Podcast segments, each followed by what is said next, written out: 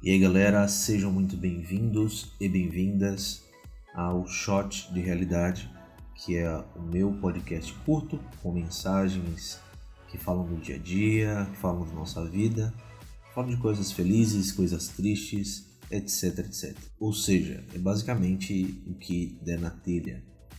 Bom, seguinte, essa semana eu postei nos meus stories uma história sobre o meu TAF, né, na época eu fiz o concurso público para o Corpo de Bombeiros. Contei de como foi difícil para mim entrar na água mesmo não sabendo nadar.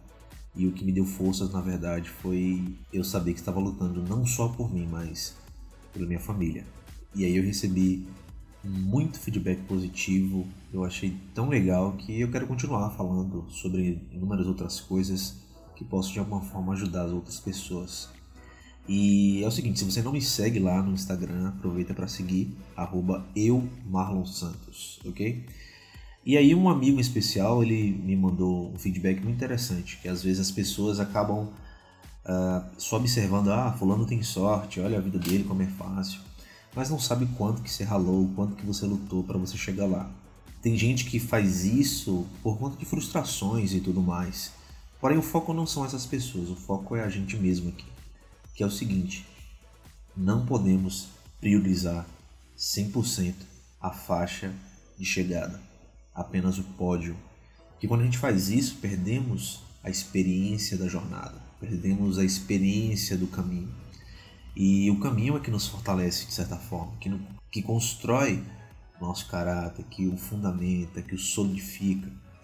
E muita gente, em nome de ter resultados, acaba abrindo mão dos princípios, acaba abrindo, abrindo mão do propósito, né, que é o nosso porquê de estar tá fazendo aquela coisa.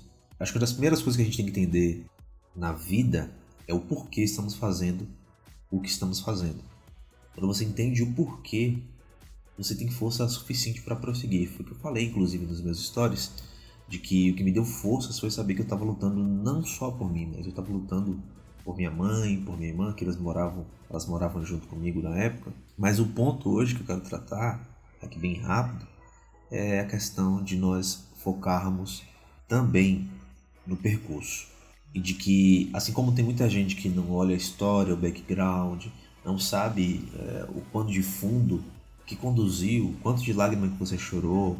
Né? Às vezes as pessoas querem estar no seu lugar, mas não querem segurar o lenço que você usa para limpar para enxugar suas lágrimas. Então, se você que está me ouvindo aí de alguma forma está pensando somente no lugar de chegada, isso vai te causar bastante estresse, isso vai te cansar.